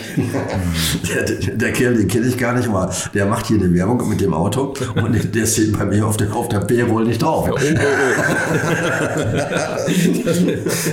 das war lustig. Äh, ich habe ich hab das also alles hinbekommen. Und dann wollten die nachher in Belgien, in Spa bei dem Grand Prix, äh, haben sie mir eine Rechnung aufgemacht, was sie, äh, weiß ich nicht mehr, sollte ich ihres Geld bezahlen? Habe ich gesagt, ihr könnt nicht mal. Dann habe ich dann vor dem Haupteingang 100 Meter, 300 Meter vielleicht, 300 Meter also davor von einem Bauern ein Stück Wiese, da habe ich gemietet und dann ein großes Zelt aufgebaut und haben wir da unsere Show gemacht für ein ganz kleines Geld. Formel 1 hat nämlich das 30, 50-fache gekostet. Davon gehe ich aus. Ja, und so haben wir halt so durchgekämpft. Und die Charity-Geschichte mit äh, Prinz Albert, das war eine Riesenaktion, sodass äh, aber ich muss Ihnen eine Geschichte noch erzählen, die war lustig. Ähm, war lustig, weil die Endlich mal eine lustige Geschichte. ja, im Nachhinein war die lustig. Also, ich habe in Monaco, in, in, in Fourrier, der neue Hafen von Monaco, da war damals äh, das Restaurant Offshore. Und den Besitzer kannte ich gut. Und er hat einen Parkplatz, da wo die seine Gäste normalerweise parken können. Aber die Straße da am Hafen, äh, ist so vom Land gesperrt. Da kommt mit dem Auto nicht rein. Da kommt auch, braucht er den Parkplatz auch nicht. Ja. Auf der anderen Seite kommen aber die ganzen wichtigen Leute, die kommen mit den Beibooten hinten rein in den Hafen und dann sind alle wichtigen Leute äh, kommen von hinten in Fourier rein, ins Fahrerlager oder zur Strecke. Ja. So, da habe ich von ihm diesen Platz am Restaurant, diesen Parkplatz gemietet für ein kleines Geld und dafür brachte ich ihm auch laufend Gäste, ja, fürs Restaurant, äh, um da meine Autos auszustellen. Dann sagt er, Monaco fängt ja schon donnerstags morgens, äh, donnerstags an, das Training, ne? Ja. So. Mittwochs nachmittags um 16 Uhr sagt der Schal zu mir, Schal hieß er, äh, sag mal, äh, warum fährst du eigentlich nicht Promotion auf der, auf der Strecke, in den Pausen? Ich sag, hä? Wie mit dem Auto Promotion auf der Strecke? Äh, Kenne ich nicht. Ja doch, da, da gibt es immer mal Firmen, die mieten sich da ein, äh, in den Pausen mieten sie an, dann machen sie Promotion zwischen den einzelnen Trainingsläufen oder Rennen oder wie auch immer zeigen die Autos auf der Strecke, das muss doch irgendwie gehen. Er sagt, keine Ahnung. Komm, wir fahren zum Automobilclub. Äh, fragen wir mal. Sind wir zum Automobilclub gefahren. Es ist ja so, Monaco ist ja ein Dorf, da kennt ja jeder jeden. Ja. Also ich wäre da nie reingekommen, aber er kannte dieses Video, diesen Türsteher da und tatsächlich kommen wir da rein. Und der Böri war damals der Chef vom Automobilclub. Tatsächlich sind wir zu dem auch noch reingekommen. Und äh, dann hat er, mein Französisch ist nicht so perfekt, dann hat er mich vorgestellt, ein kleiner Autobau von Deutschland so, und er würde gerne die Autos in den Pausen. Dann sagt er, sag mal, habt ihr noch alles? ey, ey, kommt mit was nachmittags kurz vor Schluss hier mit so einer Geschichte, er hätte mal ein paar Wochen vorher kommen können, das kann doch nicht wahr sein. Seid ihr verrückt oder was? Ja, wir wussten nichts und bla bla bla. Auf jeden Fall sagt er, Böri guckt dann in so eine dachte, ja, ja, ist möglich, geht. Wir haben gar keinen. Die, da war dem auch völlig egal, ob da ist oder nicht. Ne? Äh, die haben Geld genug. Sagt er, ja, könnt ihr machen. Wie viele Autos wollen Sie denn äh, promoten? Ich sag drei. Sagt er drei. Okay. Holt er seinen Vertrag da, so ein Wisch, füllt alles aus. Sagt er, okay, 300.000 Franc. 300.000 Franc. 100.000 Franc waren damals irgendwie 30, 33.000 D-Mark. Ja. So mal drei, also rund 100.000 D-Mark für drei Autos. Ich so, oh, zusammen. Ja. ich sage, nee, das, nee, das ist zu teuer, das kann ich nicht machen. Ja, dann, ja, müssen entscheiden. Müssen entscheiden. Ich sage, ich nehme nur ein Auto. Nur ein Auto, das ist mir zu teuer. War dem völlig egal. Na gut, dann machen wir ein Auto. Sagt er, 100.000 Franc. Ja, ich sag, können Sie mir eine Rechnung schicken oder sowas? Sagt er, ich krieg doch keine Rechnung an Deutschland. Nein, nein, nein. Hier, Cash. Auf dem Tisch. Sonst Willkommen in Monaco, ne? Cash. Ja, auf dem Tisch. Sonst vergessen die Sache. Ich denke, ich werde voll, ich hatte natürlich keine 100.000 Euro in der Tasche, also immerhin 33.000 D-Mark oder sowas. Kriegen sie auch nicht am Automaten gezogen. Nee. Aber ähm, ich kannte natürlich ein paar Tennisspieler, die in Monaco leben und einer davon, den Namen nenne ich jetzt nicht, aber war, war äh, ein Stammgast im Casino, hatte immer sehr viel Cash zu Hause. und den kann ich sehr gut und habe ihn Hat er. Poker gespielt? Oder? Äh, Der hat alles mit, ja auch, ja. Okay. Ist auch im Nachhinein im Fernsehen jetzt als Pokerspieler bekannt? ja, ich weiß, worauf Sie hinaus wollen. Ja. Der war mal kurzzeitig auch mal Nummer eins der Welt, auch, auch das. Oh, ja, überlegen, wer das sein könnte. Äh, auf jeden Fall, den habe ich angerufen und habe gesagt, ich brauche sofort 100.000 Franc. Christ, äh, sobald ich in Deutschland äh, kriegst das Geld wieder, aber ich brauche es jetzt sofort. Der hat es mir dann auch gegeben. So, und jetzt habe ich mir folgendes überlegt, dem Börri ist es völlig egal. Der hat das noch gar nicht so richtig auf dem Plan, auch mit den Autos und so. Äh, jetzt versuchst du den Trick, weil dein Französisch ist nicht so toll. Du kannst dich immer noch wieder entschuldigen, hast du nicht richtig verstanden, kein Problem. Also, jetzt bin ich da rein und habe ihm die 100.000 auf den Tisch gelegt und habe gesagt, Monsieur Burry, ici sont les, äh, sont les 100.000 francs äh, pour les travaux voitures. Ja, verstehen Sie? Ja, ja, Die sind- okay. Die 100.000 für die drei Autos. Für die drei Autos. Und hat er ausgefüllt. Hat der erst nicht gestaltet. So. Und dann kriegten wir acht Pässe. Weil die- die Autos mussten ja gefahren werden, muss man da rein und raus. Ja, acht Solidpässe. Alles mit dabei. Alles wunderbar. Und dann gab er mir den ganzen Kram und wünschte mir noch eine gute Zeit. Und ich gehe zur Tür. Und dann sagt er plötzlich, Monsieur Wiesmann, Monsieur Wiesmann, 300 000, 300 000. ich sag, Monsieur Burry, Monsieur Burry, Monsieur Burry, Monsieur dann sagt er, alle ehrlich, alle ehrlich. Wirklich, so Ja, ging das. so ging das, alle ehrlich. Und, und wie, wie ich sie einschätze, haben sie die acht VIP-Pässe auch nochmal einzeln verkauft. Nein, die haben die verkauft. Die haben dann, nein, die hatten ja, die hatten ja 240 Gäste. Ja, also, Ah, okay. ja, große Terrassengebiete und so. Das war gut, weil äh, da durften die Leute im Wechsel bei Paddock und überall rein und dann eine Viertelstunde mal, dann, dann die nächsten, ne? Die, Beste habe ich meinen Gästen. Ja, immer, immer so sozusagen. durchgetauscht. Immer, Das durchgetauscht. gibt's ja nicht. Also, aber, also das Marketing, der große Marketing-Trick war bei Ihnen eigentlich immer die, die Laufwege der Stars zu kennen, habe ich das Gefühl. Oder? Ja, natürlich. Immer Die war Autos richtig, aber jetzt kommt die eigentliche Geschichte, kommt ja eigentlich noch. Ähm, jetzt habe ich mir überlegt, wie kannst du das refinanzieren? Die 100.000, ja? Ja. So, jetzt bin ich zu meinem Freund Alex Nickel gegangen. Alex Nickel ist der Marketingchef, oder war es damals, von Scottish Newcastle in Edinburgh. Scottish Newcastle war damals die vierte oder fünftgrößte Brauerei der Welt. Und die hatten die Forsthausrechte Europa. Das heißt, marketingtechnisch war Scottish Newcastle verantwortlich für die europäischen Grand Prix. Und deswegen war die ganze Mannschaft von Fossers natürlich auch da, von Scottish Newcastle. Und Alex Dickel hatte, äh, mit dem war ich befreundet, hatte immer ein Problem in Monaco, weil da kommen die ganzen Wichtigen aus der ganzen Welt, von den ganzen Großabnehmern, Brauereien, was weiß ich. Und äh, sagt, ich werd verrückt, äh, die, kennen doch schon alles, die kennen äh, Jimmys und Casino und alles schon tausendmal. Ich weiß gar nicht, was ich mit den Leuten immer anstellen soll. Äh, und die stellen so Ansprüche, ach, ach, er macht mich völlig fertig. Ich sage, Alex, ich habe eine gute Idee. Die wohnten damals alle in Löws. Damals hieß es noch Löws, heute Fermont, ne? Ja, in dieser ja. engen Kurve. Das, Ja, wonach auch die Kurve benannt ist eigentlich, ne? Diese ja, Hilfskurve. ja, genau. Äh, da wurden die alle, ich sag, pass mal auf. Ich habe drei Autos, auf der Strecke immer nicht Pausen. Wir dekorieren zwei auf Fosters, Aufkleber drauf, eins auf Wiesmann. Ja? Mir war doch egal, wer die Autos fuhr. Wir durften ja keine Rennen fahren, sondern nur Promotion, langsam, relativ langsam. Ne? So, und dann dürften deine Gäste, dürfen, den stelle ich die zwei Autos. Wow, Und die okay. dürfen im Wechsel, können die alle fahren. Ist gerade noch Schumi mit der Formel 1 gefahren, dann fährt in die Box, dann seid ihr Dann kommen die, ja. dran. Vor vollem Publikum, die gehen ja nicht, deswegen mal kurz wieder raus. Äh, und Fernsehen und was weiß ich. Und das fand ich total toll. Äh, das, das ist ja eine geile Geschichte. Wirklich auf der Rennstrecke zwischendurch? Ja, sag ich, alles klar. Okay, aber sag ich, Monaco ist natürlich teuer. 300.000 Francs. Jetzt wollte ich Fragen Sie nicht- im Automobilclub jetzt wollte nach. ich Jetzt wollte ich nicht unverschämt sein. Und äh, sagt er, was kostet das denn? Ja, ich sag, du, der Automobilclub, da, da muss ich richtig abdrücken. Habe ich Wahrheitskinder jetzt gesagt, 100.000 Francs. Ja, äh, sagt 100.000. Sagt er, oh, what is it in pounds? Und dann hat er irgendwie 15.000 Pfund oder irgendwas, weiß ich nicht mehr genau. Irgendwas in der Größenordnung. Sagt er, that's nothing, let's do it. also hatte ich meine, hatte ich meine 100.000 wieder drin. Konnten Sie Boris, Be- äh, also gleich das Geld zurückgeben, diesem einen Tennisspieler? Ja, also ich war refinanziert. Ne, Das ist immer der Trick bei mir gewesen. Ich habe immer irgendwie Wege gefunden, um mich zu, refi Also zu Sie, Sie finanzieren. klingen wie einer, bei dem sich das Studium mal richtig gelohnt hat. Ja. Also Marketing und BWL. Aber jetzt muss ich noch kurz erzählen, weil das eigentlich der Höhepunkt dieses Tages war. Ja. So, äh, donnerstags ging's los. Äh, wir waren in, äh, wie heißt die erste Kurve nochmal? Fällt mir jetzt gerade nicht mal ein. Da unten standen wir mit den Autos. Oben stand so ein Sheriff, der war in Kontakt mit der Rennleitung. Und wenn die Rennwagen in die Box fuhren und da äh, Programm zu Ende war, kriegten wir ein Signal, da durften wir raus, rausfahren. Jetzt äh, fuhren Donnerstagmorgen eben die beiden Fossers Autos und der Wiesbaden ge- gebrennete. Warum? Donnerstags war alles gut. Alles wunderbar gelaufen. Samstag, Freitags ist ja praktisch nichts los. Äh, dann samstags ging es ja dann zum Hauptprogramm. Als wir samstags zum ersten Mal mit den Autos rausfuhren, haben sie den, die beiden Fossers Autos eine Runde fahren lassen und dann haben sie die reingeholt. Der Rennleiter. Den Wiesbaden nicht, also den Wiesbaden gebrenneten nicht. Ach so, okay. Die anderen waren weg. Und dann kam ein Abgesandter von Ecclestone zu mir und sagte, hören Sie mal, was machen Sie da eigentlich? Der war sauer, dass Sie das bessere Geschäft gemacht haben als Ecclestone, oder? äh, nee, die haben mir dann erzählt, hat mir dann erzählt, das wird jetzt richtig teuer. Das kostet die 300.000 Dollar. Ich sag, was kostet mich, wie bitte? 300.000 Dollar. Ja, sagt er, äh, nach den Statuten dürfen Sie nur für Ihre eigene Firma Werbung machen, aber nicht für Fremdfirmen. Okay. Das wird richtig teuer. Ich denke, da fällt mir das Herz in die Hose. Ich denke, das darf jetzt nicht wahr sein. So, jetzt hatte ich aber zum Glück wegen dieser Charity-Geschichte, das ist eine lange Geschichte, aber äh, hatte ich einen guten Kontakt zum, zum Schloss oben. Hab, hab den, hab den, ähm, Den Satz habe ich in diesem ganzen Podcast noch nie gehört. Ich hatte einen guten Kontakt zum Schloss. oben. ja, war so.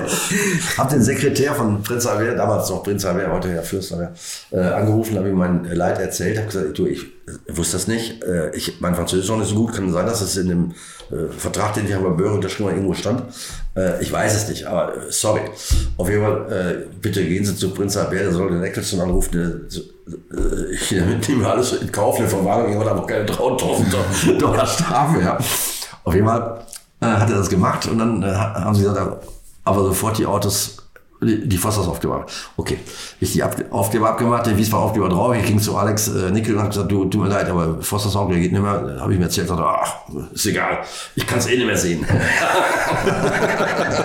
also war das auch kein Problem. Jetzt kommt der nächste.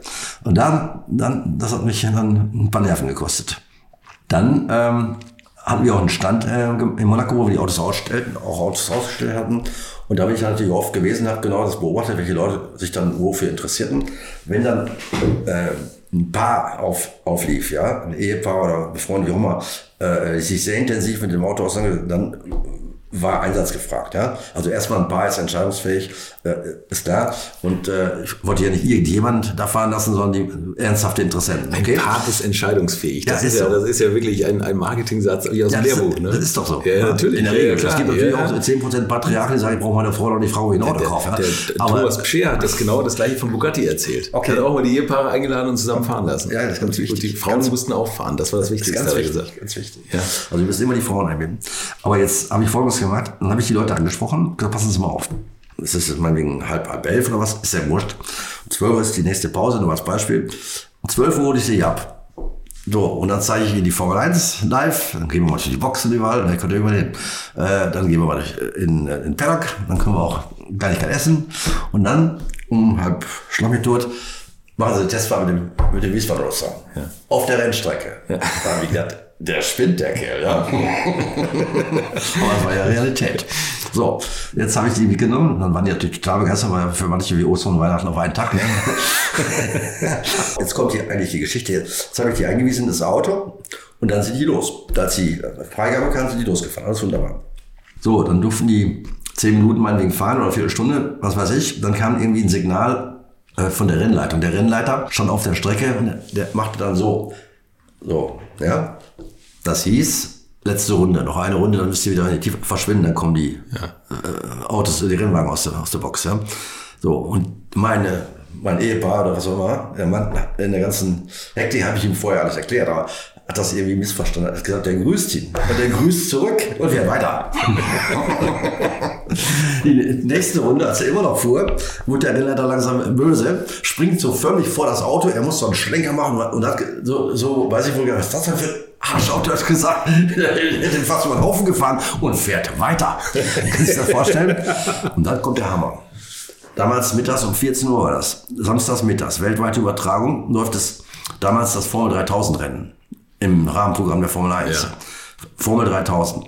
Die Formel 3000 kommt komplett aus der Box, können Sie sich das vorstellen? Und der fährt hin zum Casino und den Roadster hoch. Die Formel 3000 aus der Box und die überholen alle den Wiesbaden auf der Rennstrecke. Das ganze Starterfeld. Weltweit übertragen. Wahnsinn. Der, der Sprecher hat sich überschlagen, was ist da für ein Idiot auf der Rennstrecke und sonst was. Die konnten, äh, dann lief alles auf dem Großbild. Ich denke, das kann jetzt nicht wahr sein, ja. Das kann jetzt nicht wahr sein. So, jetzt fährt die Formel 3000 rum, stehen alle auf dem Startplatz. Die haben natürlich nicht gestartet, ja. Den Start abgebrochen, aber die standen alle da. Jetzt kommt der von hinten. Was soll er machen? Der fährt durch das gesamte Starterfeld. Dann unbezahlbar. Das ist unbezahlbar. Aber dann hatte ich Spaß. Da, da, davon gehe ich aus. So, dann kamen zwei Polizisten und der Typ von der Expedition wieder und sagte, jetzt haben sie das was, dann machst es voll. Die haben mir unterstellt, das ist extra gemacht. Hab ich nicht.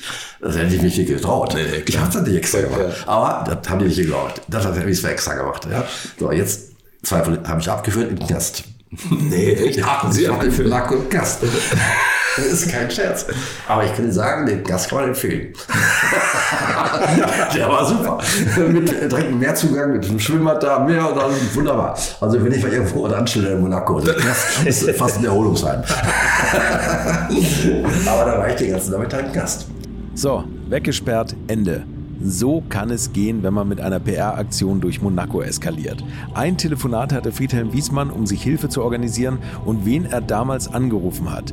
Das glaubt ihr auch nicht, aber ihr erfahrt es in Teil 2. Und schon zu einer frühen Phase wäre die junge Firma Wiesmann übrigens fast schon wieder am Ende gewesen, denn eines Tages ist außerdem das hier passiert. Auf den Samstagmorgen kriegte ich ein Einschreiben von der Rechtsabteilung von BMW München, die uns dann aufgefordert haben, gegen eine riesige Konventionalstrafe rechts unten zu unterschreiben, dass wir ab sofort keine BMW-Teile mehr verwenden, auch nicht auf irgendwelche Wege uns die Sachen beschaffen. Also es war eigentlich ein Todesstoß.